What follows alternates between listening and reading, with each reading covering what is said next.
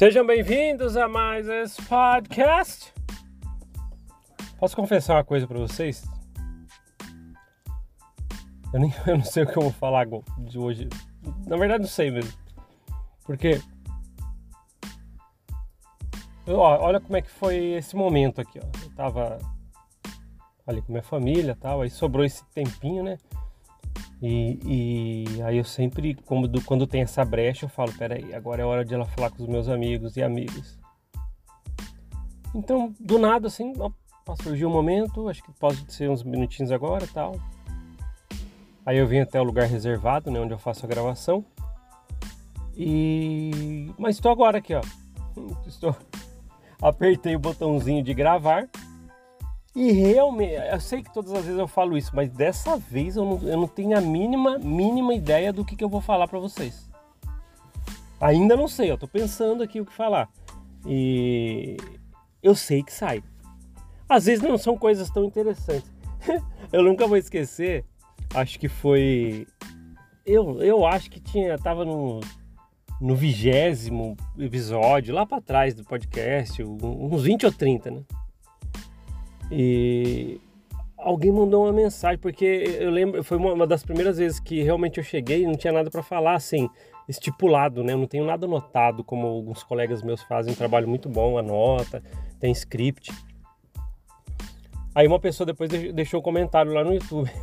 Você falou, falou, falou, mas ainda não entendi o que você falou. Ele, ele colocou um comentário mais ou menos assim. Porque eu tava tentando desenvolver algo, sabe? E é como eu tô agora. Por exemplo, já estou falando dois minutos aqui, não sei ainda o que nós vamos falar. Mas uma vez me disseram, né, que que quando as conversas são são mais espontâneas, assim, sem nada planejado, é, é, é, autenticidade, é autenticidade. E mas se for ver é assim, sabe? Eu já vi pessoas falarem a respeito de dessa coisa de conversa que sei lá que, que são boas né? que, que, alegram o dia ou, ou, ou sai da conversa coisas substanciais importantes por exemplo, quando você encontra alguém na rua totalmente inesperado, um velho amigo, alguma coisa totalmente inesperado. Aí você, e aí, tudo bem? Tá? Aí vocês têm ali uma conversa de 10, 15 minutinhos, ou às vezes até mais. Aí você fala, pô, que legal encontrar essa pessoa, pô, que papo bacana. Do nada. Não tinha nada planejado, né? Que nem agora. Agora estou aqui no para três minutos e não não sei o que eu vou falar, mas eu tava pensando, né? Vamos ver aqui. Tava pensando, tava pensando nada, né? Mas pensamentos passam pela cabeça durante todo o dia, todo dia. E quem, quem que mostrou alguma coisa no, no WhatsApp para mim? Deixa eu ver se eu consigo lembrar o que que era. Que eu acho, até na hora eu pensei assim, pô, acho que dá para falar com podcast, cara. Ah, alguém tava falando. Ah, sim, lembrei, ó, tem uma coisa pra gente falar. Tem uns amigos que eles estavam debatendo num, num grupo e estavam falando assim sobre a recomendação para o templo. Ó, que importante agora, ó, vamos entrar na recomendação para o templo. E e, e estavam tentando levantar algumas hipóteses, né? Quem aqui foi membro da igreja mormon e, e conseguiu ter uma recomendação para entrar no templo? Acho que vai entender o que eu estou falando, né? Porque geralmente quando você vai tirar a sua recomendação ou quando você vai simplesmente renová-la, né? Porque de tempo em tempo, eu não sei quanto tempo está valendo uma recomendação para renovar. E é feito certas perguntas para você, né? Seus líderes ali, tal, locais e tralalá, faz as perguntas. E uma delas tem a ver, eu não sei palavra por palavra da pergunta, mas alguma coisa tem a ver se você é, é, é honesto nos negócios, aquela coisa toda. Pessoa honesta, né, em geral, assim, uma das perguntas. E levantaram a hipótese do seguinte. Um lá já falou que tem um... um lá já falou assim, não, meu bispo ele é desonesto nos negócios, nisso, nisso, nisso, nisso, estava relatando. Aí eu fiquei pensando, aí eu fiquei pensando, caramba, o bispo, né? Mas também não é nada que me impressiona, porque se eu falar pra vocês que eu já vi, né? Vocês caem pra trás. Mas tudo bem. Aí ele falou, tal, tá, meu bispo, tal, tal. Então, e era um bispo. Tinha um monte de. fazia um monte de coisa errada, desonesto nos negócios. Aí surgiu uma hipótese assim, ó, se você é um membro da igreja,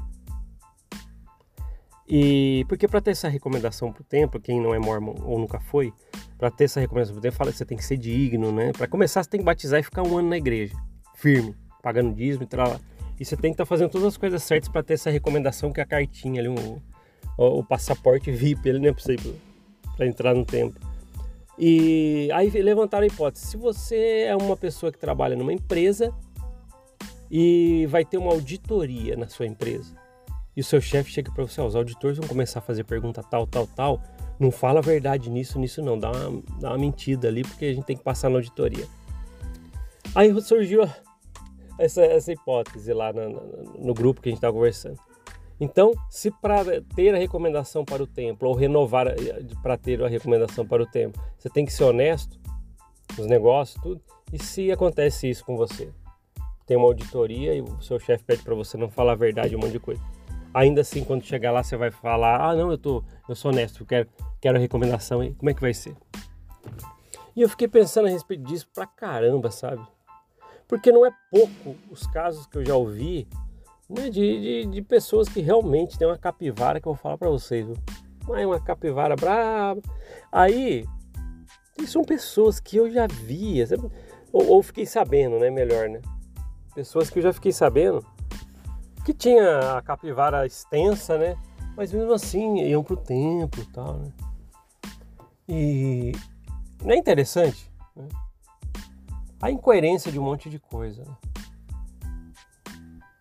Aí de repente, sei lá, fala com alguém. A, a, gente sente isso depois que a gente sai da igreja. A gente sente que, que pô, a empatia verdadeira não existe tal. E eu sei porque eu também estava lá, já fui assim. Porque e nem é culpa de membro, viu, cara? Se um membro ele critica um ex-mormon é porque ele é condicionado assim, pô, peraí, pô, você tá você não é a favor do que eu acredito, pô, então infelizmente você não está dentro, da, não é uma bolacha desse pacote. Aí é complicado, porque a gente ouve tanta coisa.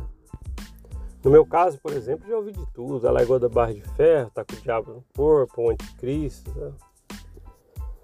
Aí fiquei pensando, caramba, se eu for tudo isso aí mesmo, hein? Será que eu sou tudo isso aí? e é isso aí, aí as pessoas vão lá e, e dão testemunho, vão pro templo tal, sabe? Eu, eu, eu, entendo até, sabe? Que ninguém é perfeito. Mas é isso. Estavam debatendo nesse grupo a respeito disso. Mas é aí, né? O, o tem, tem, eu participei de um, de um de um vídeo aí, né, de um colega aí. Eu não vou, eu não vou estragar a surpresa também, porque toda vez eu faço isso aí, a pessoa coloca lá, uh, mas era para ser surpresa no meu canal, não sei o que tem. Mas a, a gente estava debatendo a respeito de muita coisa. Aí a gente entrou na, na Emma Smith, né? Emma Smith é uma história tão interessante de saber. É, ela é muito negligenciada. A história da Emma Smith ela é muito negligenciada na, na, na Igreja Mormon que não, não, não fala nada dos detalhes, é, até arrisco dizer que eu já ouvi pessoas falarem que ela não era uma boa personagem, né, boa na história. E porque eu fico pensando também, né, assim, quando rapidinho, né, quando Joseph Smith morreu, a Emma Smith, a esposa dele, ela não, nunca gostou da poligamia. Ela nunca gostou. Só que aí o marido dela morreu, né? Joseph Smith e tal. E... Aí o Brigham Young falou, não, pode deixar que eu tomo conta da igreja, né? E chegou para Emma, né? Ó, Emma, se você quiser ser minha esposa plural, fica tranquila aí, tamo junto e vou guiar a igreja agora no lugar de Joseph Smith. E ela não aceitou, cara. Ela falou, pô, eu já não gostava da. Tinha, eu tô, tô, parafraseando, né? Ela falou, mas tipo assim, ó, já não gostava da poligamia que o meu marido fazia. Tive que aturar. Né? Tanto é que ela relatou que Joseph Smith chegou a tirar a poligamia do inferno, porque a vida dela era um inferno por causa disso. Ela não gostava, embora ela gostasse muito de Joseph Smith, do marido. E aí Brigham Young oferece, depois que morre Joseph Smith, pô, quer ficar comigo como esposa plural tal, e vou guiar a igreja. Ela falou, pô, mas nem a pau, velho. Ela não queria. E Aí virou a igreja brigamita, né? Quem seguiu o Brigamian e, e só uns gatos pingados que foi atrás da, da EMA. E se eu não me engano surgiu, surgiu até que virou hoje a comunidade de Cristo, porque a EMA ela seguiu uma tendência dela ali. Então, é, é interessante porque quando a pessoa fala assim, ah, Joseph Smith, profeta, tal, nosso profeta, mas você nem seguiu lá atrás que o Joseph Smith queria, ele não queria que o Brigham Young fosse profeta porque não deixou nada estipulado. E na ideia de Joseph Smith era para que os filhos fossem profetas, né? Depois no lugar dele era sucessão assim pelos fi pros filhos. E aí a igreja é brigamita, porque vem de brigamiano, então não tem jeito, né, cara? Não tem jeito. Aí é a mesma coisa de tampar o sol com a peneira numa história. Tipo assim, ah, Joseph Smith, santo profeta, não sei o que tem, obrigado, tal. Mas você não seguiu o que ele falou, ele morre lá e, e, e vocês não seguiram, porque a Emma fez o que ela falou. Ela falou, não, a Emma, se eu não me engano, os relatos tal, ela chegou a falar algo como, olha, Joseph Smith ele queria que os filhos fossem profetas depois dele. E Brigham Young que não, eu andava do lado dele, eu só era o braço direito, deixa que eu... Pô. Aí se auto autoproclamou, não sei o que tem. Tá bem na moda isso aí no país aí. Se autoproclamou presidente, autoproclamou profeta. Beleza, então alto, alto. Né? Deus mandou, né? Tudo Deus mandou. Caramba, Deus manda pra caramba. Uma coisa boa, coisa duvidosa, né? Mas aí. Aí os membros da igreja, e eu, e eu fazia isso muito, sabe? Ah, somos da igreja tal, de Joseph. Não, não é. Você seguiu a linha que Brigham Young quis. Então, tem duas vertentes ali. Quando morreu Joseph Smith, põe na cabeça. Teve duas vertentes. Ou é a Brigamita, quem seguiu a Brigamita, que é a igreja que a gente conhece, que a gente fala aqui, ou aquela da Ema lá.